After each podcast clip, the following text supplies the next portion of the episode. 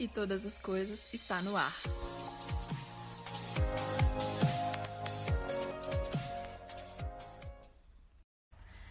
E aí galera, beleza? Bom dia, boa tarde ou boa noite, né?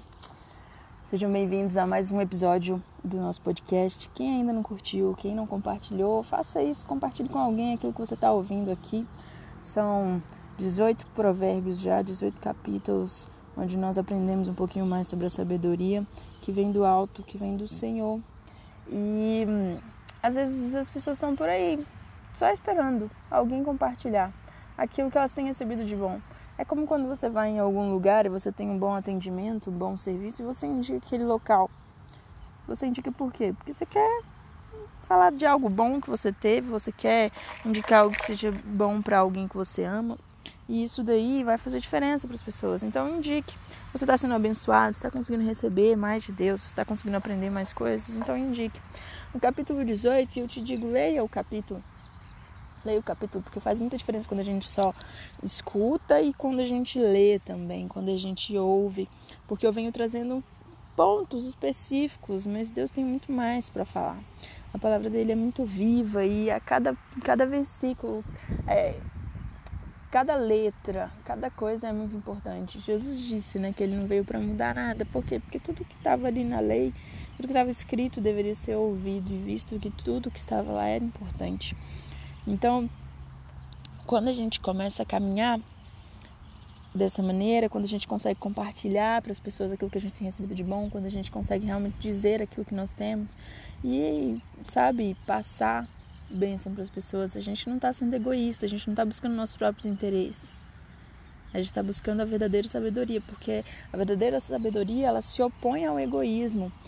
É, quando alguém recebe alguma coisa, algum conhecimento e essa pessoa tem a capacidade de compartilhar, ela está fazendo certo com o conhecimento. Por quê? Do que, que adianta você se encher, se encher e não transbordar? Tem um, um mar que fica lá em Israel ele recebe água do Rio Jordão e esse mar chama Mar Morto. Por que ele chama Mar Morto? Porque ele está localizado num local onde ele não deságua. Ele está ali concentrado. Então tudo que entra fica ali. E ele chama Mar Morto porque não tem vida lá dentro. Ele contém muitos sais minerais a água chega a ser tão viscosa que parece um óleo. Quando ela toca na pele, a sensação que dá é que está vindo uma camada que não deixa nem o vento bater. Então é um lugar quente, é um deserto e a água que tem ali, que é linda, que é cristalina, ela é uma água que reflete tudo que está em volta. Ela reflete as montanhas, ela reflete o céu.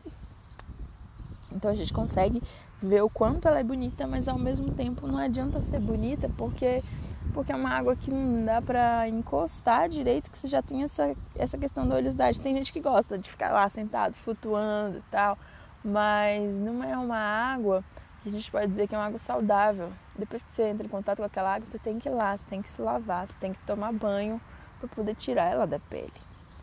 E ao, ao ponto de chegar perto você não precisa nem encostar a boca na água, dá para sentir o quanto ela é amarga.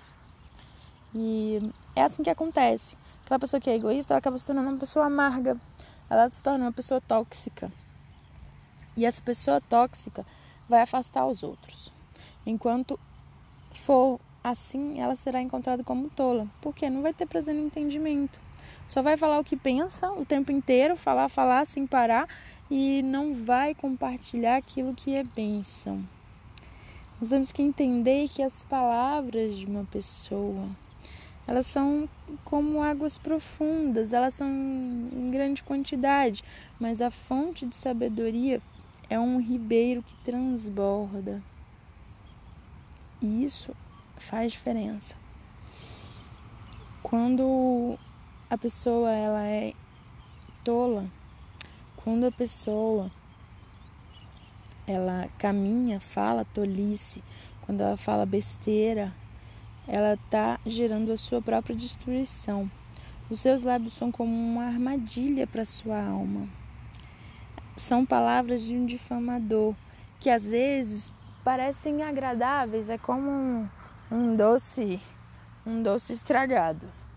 Começa bom, mas de repente você começa a sentir o quanto aquilo está te fazendo mal.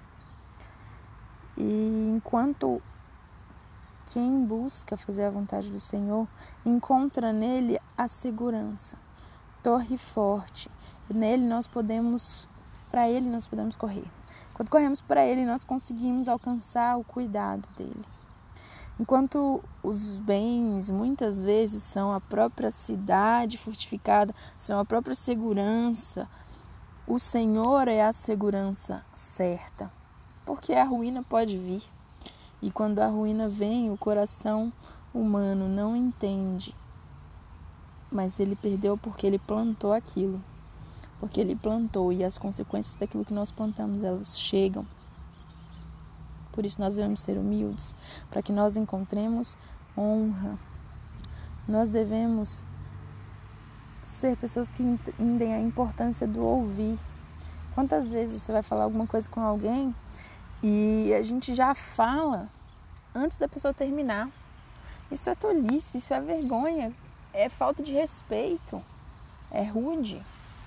A pessoa está ali falando e você já chega respondendo.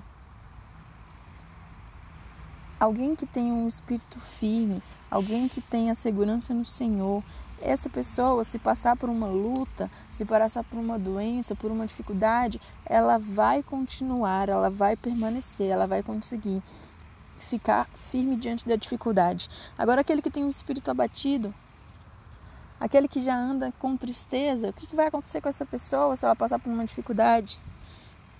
O que, que ela vai fazer? O que, que ela vai fazer? O que vai acontecer com você se você passar por uma dificuldade hoje? Você vai ser encontrado como um espírito firme ou como um espírito abatido? Você vai ser encontrado como alguém que permanece, que busca a sabedoria, que busca o entendimento, que busca conhecimento, ou você vai ser encontrado como uma pessoa tola, como uma pessoa que se deixa levar pelas palavras de, dos outros que não valem a pena, pelas palavras de maldade. O coração do sábio ele busca conhecimento. O ouvido do sábio busca o saber realmente entender. E uma das formas de nós podermos abrir as portas, as portas para o nosso caminhar nessa terra, é saber presentear. Presentear com palavras, presentear com bens, presentear as pessoas. E esses presentes, eles vão nos levar à presença de grandes pessoas, vão nos levar a lugares altos, lugares onde não imaginamos. Nós vamos poder examinar, poder aprender mais, poder compartilhar mais, porque que propósito há nessa terra se não for para compartilhar a sabedoria, se não for para compartilhar a verdade, a verdade que salva, a verdade que cura, a verdade que opera milagres, a verdade que faz a diferença na vida do outro. Se não for, do que, que adianta acordar todos os dias pela manhã, fazer suas atividades comuns, normais, diárias, trabalhar, estudar, comer, conversar, sei lá, sair com os amigos, ter um tempo com a família e dormir e acordar e fazer a mesma coisa todos os dias, todos os dias, até que chegue o fim. Qual é o propósito da vida se não for para viver uma vida de desfrute, de aproveitar aquilo que a vida oferece e adorar ao Senhor, para glorificá-lo em todo o tempo, glorificando-o em todo o tempo. A morte e a vida estão no poder da língua. Quem utiliza bem vai comer um bom fruto. Já quem utiliza mal vai comer o fruto da maldição. O homem que consegue buscar uma esposa que faz o bem recebe uma bênção do Senhor. Enquanto aquele homem que busca uma esposa encontra uma mulher que não está comprometida com o Senhor, que não é comprometida com o relacionamento, ele vai encontrar uma maldição para a vida dele. Infelizmente, às vezes a gente vê pessoas que fazem isso. Eu tive a oportunidade de passar por isso, uma pessoa próxima estava caminhando, vivendo sua vida, buscando fazer as coisas que Deus tinha colocado no coração dele sonhos, tinha objetivos, tinha metas e esses planos começaram a se realizar. Enquanto eles se realizaram, realizavam, ele conheceu alguém e essa pessoa que ele conheceu o levou para um tempo de, de se importar mais com o interesse dos dois do que com a vontade de Deus e ele acabou aprofundando esse relacionamento e eles casaram. O casamento durou pouco, durou três anos. Muitos o aconselharam: acalma o teu coração, não precisa ter pressa. Busca o Senhor, busca no Senhor a resposta, se realmente essa é a pessoa que Deus tem para você. E ele insistiu e eles casaram contra a vontade de muitos, mas ninguém é dono da vida de ninguém, cada um pode fazer o que quiser. Você pode ouvir tudo isso que eu estou falando aqui e pode simplesmente apagar de sua mente e ir embora, ou você pode ouvir isso que eu estou falando aqui e tomar para si. E o casamento acabou. Aquilo que era para ter sido bênção se tornou maldição. E às vezes a gente chega suplicando com aquela fala, sabe? Pobre de espírito. Enquanto a gente pode chegar como os ricos de espírito que chegam falando e que chegam explicando o que aconteceu e conversando e encontrando encontrando em quem está do lado, encontrando nas pessoas aquilo que é a palavra de salvação ou espalhando a palavra de salvação. Saibam que quem tem muitos amigos pode cair em desgraça, pode ter dificuldade, mas no meio disso tudo ele vai encontrar um irmão. E quando ele encontrar esse irmão, ele vai conseguir um cuidado. Cuide daquelas pessoas que estão do seu lado. Preserve os amigos que você tem, porque neles você vai encontrar mais do que uma amizade, você vai encontrar uma irmandade. Um beijo e até a próxima.